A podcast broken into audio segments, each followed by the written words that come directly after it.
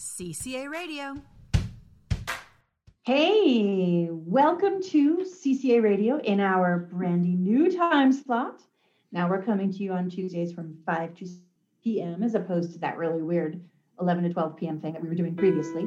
Hopefully it works. Hopefully more folks can join in. I am the General Director of Centro Colombo Americano here in Bogota. I am joined by my usual suspect of always and forever, Pedro Lutz. And we have two brand new faces who are joining us here on the team. And I'm talking about Andrea Huerfano and Camilo Gonzalez. First, I'm going to say hello to you guys. Welcome to the team. Hi, hello, thank you. Don't all speak up at once. Come on, let's go. Hello, glad to be here. Thank you. Andrea and Camilo are two of our amazing Colombo teachers who um, who were chosen to join us in the show, and I'm sure they're pretty excited. And I'm going to remind them once again I am not the boss when we're on the show. Pedro Lutz is kind of more the boss. Hey, Pedro, Director of Libraries and Interinstitutional Projects. Interinstitutional Projects. Hello, Janet, Andrea, Camilo. Big welcome. Listeners and viewers of CCA Radio, welcome back. Like Janet said, it is really exciting. I think, and everybody here thinks that this show is going to get a bigger audience now that we are going to be broadcasting from Tuesdays from 5 to 6. Uh, like Janet said, we have two new faces. Uh, we've been doing this for a couple for a couple of years now, and I've a always couple. A we're couple, going on four years. Four years, and. We, no, we're going on five years. We've been doing this since there 2016. You go. There you go, and we've had our our Colombo teachers that have passed and helped with CCA Radio. We have two new faces. I know that they're going to enjoy this experience.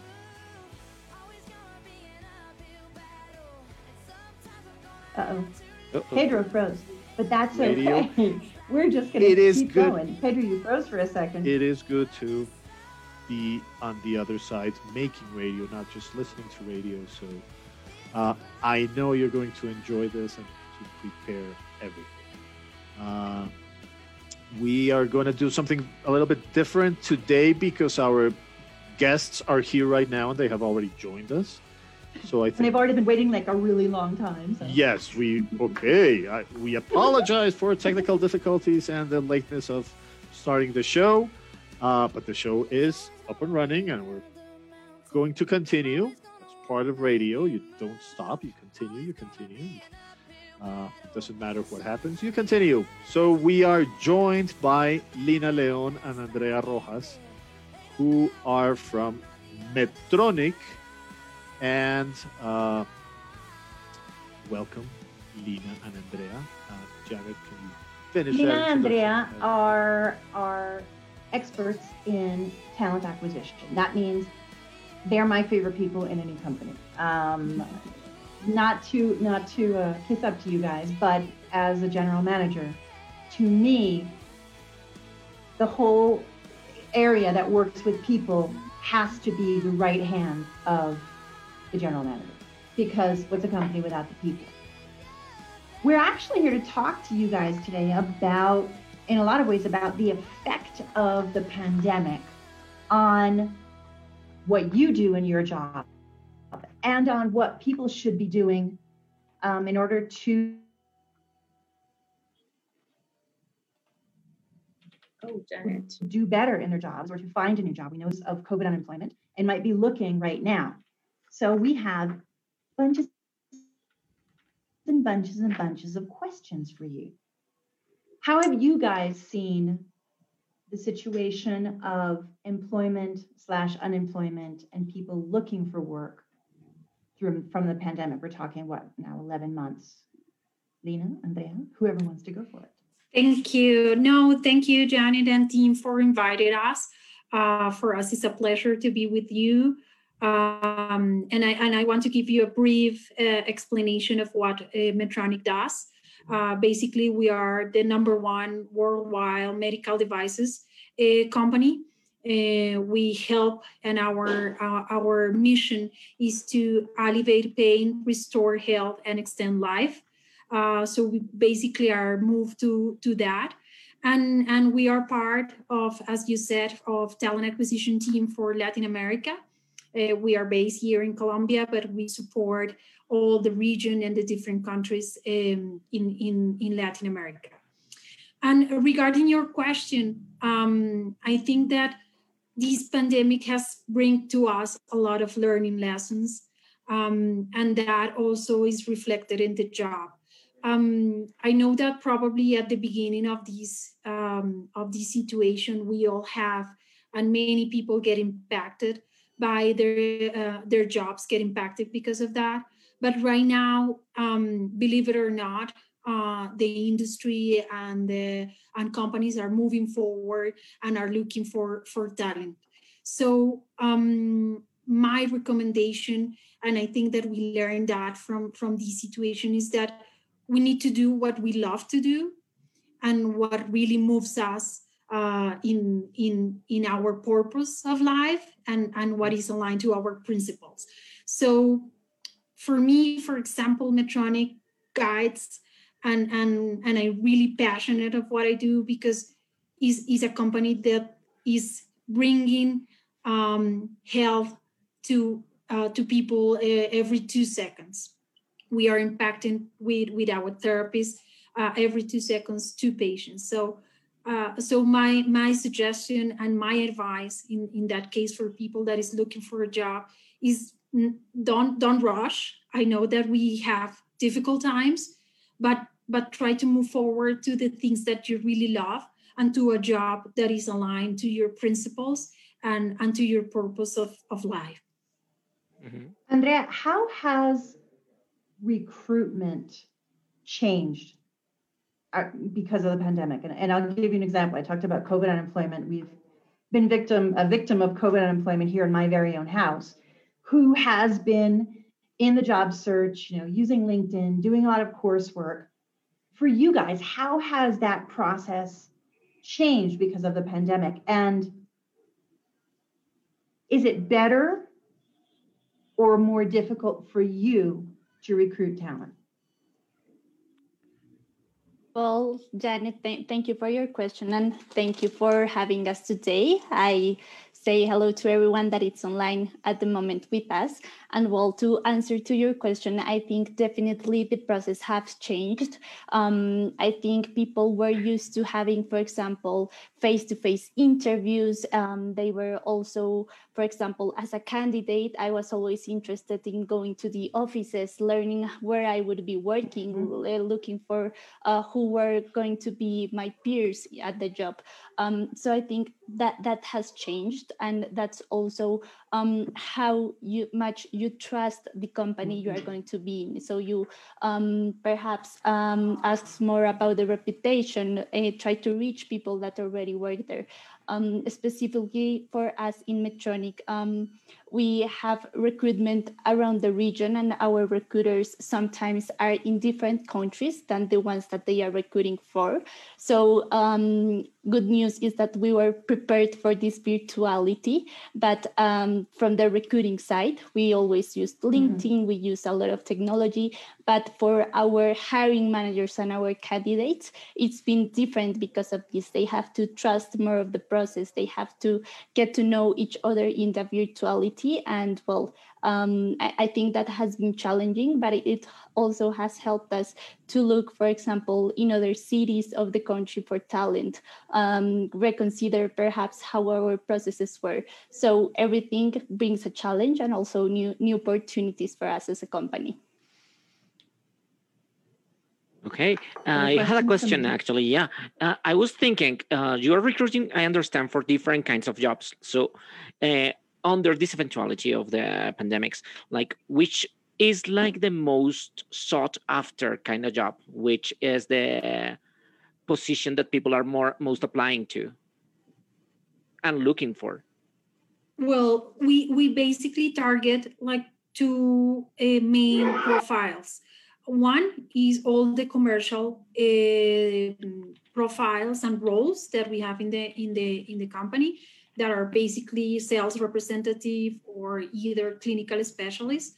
Um, our, our business works a little bit different because you make the sale somehow on on an on an OR, so that brings new challenge to the to the piece. Uh, but we have another another profiles that we are focusing. Um, I don't know if you if you know, but we opened a shared service center uh, two years ago here in Colombia that provides service to all Americas region, including Canada and, and United States.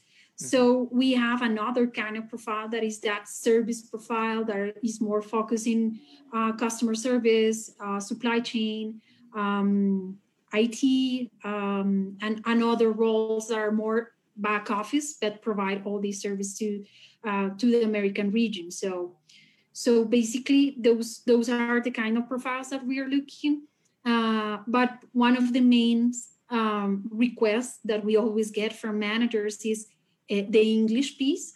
Uh, so that's why uh, we see in this in this interview a great opportunity because basically we are a world, worldwide Yay, company and we need that. So so that's uh, that's a must right now in in Okay. all almost all all our positions.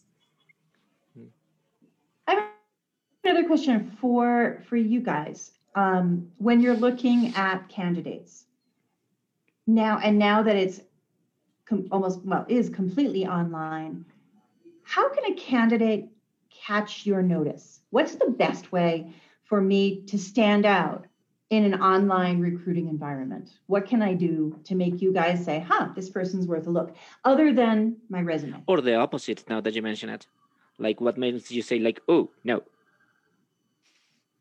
Red flags or Good red point. flags? Good There has to be a lot. point, Camilo. Yeah. So, so what? I mean, because it's different. I mean, usually you could, like Andrea was mentioning, you go in, you. Before I would go to an interview in the days when I was doing that, I would sort of scope out and see what people were wearing and like figure out how to show up Mhm. with the right look. But now that we're online, how does that work for you guys?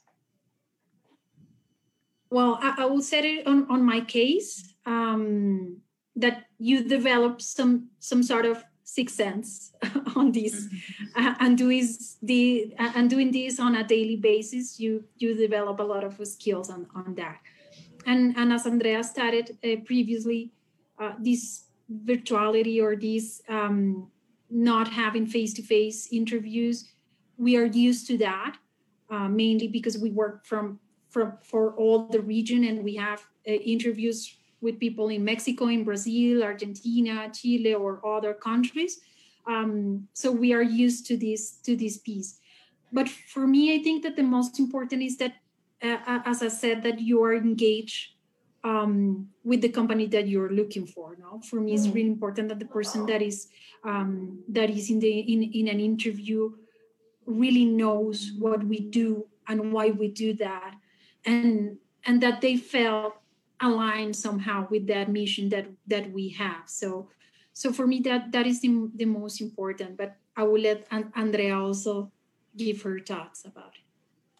Thanks, Linis. Yes, I was actually thinking something very similar because, well, when you say things different for, from the resume, I think that Mhm. in the resume you can look for um, the requirements of the profile, maybe languages, experience, uh, years of experience. Um, but other than the resume, you look for this motivational fit with the company, the cultural fit. Um, and I think we are always looking in Medtronic for people that want to develop themselves within the, the company. We have a lot of development opportunities. You can, um, in every position besides sales, change every year from position. So you can learn about the business um, in a very fast way. Um, and that's what we are looking for uh, our candidates, that they are uh, willing to give that step farther for our patients, that patients that proactivity um, and that willing to keep saving lives. I think that's uh, something that really makes a difference for us. So you look for someone who shows they can be engaged, someone who shows that they've done their homework about the company, and people who are willing to adapt and learn. Yes. Yes, and and I think there are also things that um, this is a relationship like any other relationship. So you have to be aware that the person or that the candidate that that came to the company fits to the cultural um, norms that we have. So we are a very, um, we are very um, looking for uh, um, in, in innovation. Uh, we're looking for someone that is able and flexible and, and be able to to be willing to changes because we are changing constantly. Uh, this is a company that keeps you uh, really uh, motivated and and also entertained because there is a lot of things that happen um, on a daily basis. So it's, it's not something very transactional or operational. No, we, we keep moving, we keep moving, and this is constantly uh, bringing you new challenge. So we're looking people that is able to to deal with that because there are some people that like probably be more on a comfort zone and made transactional things, but we are looking uh, and we are constantly as a as an organization changing. So super. Andrea, Pedro. Yeah, I have a question actually for Andrea. She said that, uh, well, because of the pandemic and the lockdown and everything, there were uh, some challenges, uh, you know, in terms to to the whole process that you that you carry out uh, with uh, candidates. So I, I, would like to know what specific things uh, you had to adapt to or you had to change in order to continue with your job. And you already had the tools for virtuality, but what did you have to change? Yes, well, what I think that we had to change is first the approach we have with candidates. Um, honestly, Medtronic has, uh, as I was saying, the, offices are really nice. We have a culture of people that are really kind. It doesn't matter the position they are in. So we had to attract them differently. Um, I think that we have been engaging more in in our um, social networks. In LinkedIn, we also have a, an Instagram for Medtronic Diabetes. So it's a different uh, way to attract candidates. And well in the in the hiring process i would say that it's very important the part of uh, showing who you are through a screen. So showing um, how our dynamics between the teams are um, giving candidates this this space to trust us to trust that they are going to enter to a company that will really appreciate their talent. And well i i think Furthermore, we have um, been uh, changing our onboardings. They are now all virtual. And well, as usual, we have um, changed a little bit our, our thoughts about uh, work-life balance. It's not um, rare that we find um, your family behind the screen. Uh, it's not rare that we have internet problems. So I think that's also make, has made us more empathic as a company. Yeah. Mm. I like in terms word. of in terms of work life balance. Some of us have found, and and and you hear in the news, and I definitely have found that it seems like I work more now that we've been sitting at home. It seems you like think? it's yeah, it seems like days are a lot longer. How are you guys managing, or how should talent, the whole area of, of talent management, work on work life work life balance. What kind of boundaries should companies set with their employees in terms of respecting work life balance? Yeah i think that that medtronic is is a company that really respect that. Um, and just to give you an example, I remember a few years ago when our former COE Omar Ishrak came here to Colombia and, and he um, he told us a story about someone in his team uh, that uh, his son had um, a play, a, a match, but it was really important match, and he told him like, go ahead, oh. go to your son match because that is important. Your family is important. This is just a job. So, and this is going to be here when you came back. So, so I think that, and that speaks a lot about the culture that we have in, in Medtronic. And, and this is coming from, from our former COE. So, so during all this time, um, Medtronic has been doing great efforts to bring people uh, to have mindfulness spaces, to have other kind of trainings about emotional intelligence. um, doing some spaces either with the kids, uh, with our children, for, for the ones that have ones. Um, also, some other spaces about training and how to manage stress, how to manage time, um, and different uh, different trainings that have uh, bring to us a lot of of learning and on how to deal with this because it's not easy for anyone to be at home uh, either for kids see you see you as a parent there but you're not there uh, you're working but so it's confusing so those kind of things are, are really are really difficult um, but I think that that Medtronic has um, bring to us a lot of, of training and spaces so so we can adapt and somehow deal with this situation. Lina Andrea, thank you. Uh, I have one final question for you guys. Has to be with LinkedIn I'm, I'm, because LinkedIn. I am still curious about LinkedIn. It, it, I haven't finished understanding the scope of what you can do with LinkedIn. I sometimes sometimes it I think it's great. Sometimes I don't. It's one of those things. It's, it's still a complete a little bit of a mystery to me. How much? How important is LinkedIn today? Uh, for two things, and this is the question for two things. One, for those people finding jobs, and two, for people like me who are not looking for a job, but good who, to know. uh, but for people like me who are not looking for a job, but to find it, it's a different kind of network. It's a different kind of thing. More than just typing a name and oh, I know that that guy because I've heard his name. So LinkedIn as a tool. LinkedIn as a tool. That's that's the question. Well, I think for recruiting, LinkedIn is very important. Uh, specifically for Medtronic, we have our careers page, which is jobs.medtronic.com, and you can find all, all of our open opportunities there. But because we know LinkedIn is so important and so used uh, in the region and well globally, all our positions are automatically posted there. And when you make your application there, it automatically goes to us too. So I think it's a very valuable tool uh, when you are looking for a job um, because also your LinkedIn profile speaks about you. So LinkedIn gives you a little bit more than what you could take from a resume. So you can look for a person's interests in, in LinkedIn. You can look in the description what they are interested in their next move of their career. So um, for recruitment, I think it's really important.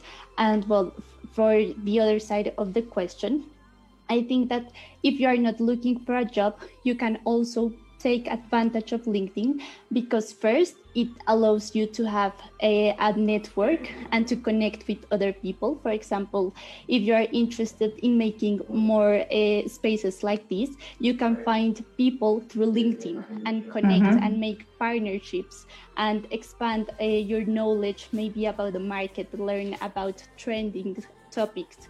Um, it has gone uh, more like it has gone beyond sorry what um, a platform of recruitment would be. And it's kind of recruitment mixed with a social network because mm-hmm. of all you can do there. So um, i really encourage you to use it not only to find jobs but also to to find people to maybe reconnect with someone from the past and uh, to keep updated on what's happening around the globe LinkedIn also has a lot of courses. There's LinkedIn Learning, which there are some really cool mm-hmm. courses. Mm-hmm. And you can, some of them are free, some of them you have, there's a subscription, but it's not expensive. Um, my husband is using LinkedIn quite a lot. Mm-hmm. And um, in his job search, it's been almost entirely through LinkedIn, and he's currently in three processes. So um, there's a lot you can do. And like if I'm, if I have a meeting with someone, I don't look them up on Facebook, I look them up on LinkedIn. There you go. Okay, Lina, Andrea, this has been a pleasure. Thank you for being with us and here at CCA Radio. Uh, thank you, thank you, thank you. This has been very interesting. It's I like I like this kind of interviews. It's always thank good to you. learn. Always good to learn more. Uh, let's Paula, let's listen to some music, Thank you very much for having us. Thank you for inviting us. Can you can you guys remind us jobs.medtronic.com? Dot Dot com. com. Yes. Mm-hmm. Okay, so if you're looking, check out jobs.medtronic.com. If you've got good English and you want to learn and you want to be engaged with the company, might be something there for you. There you go. There you go. Let's listen to some music. Thank you. Thank you very much. CCA Radio. If you like this podcast, share it with your friends and comment about it on our social media.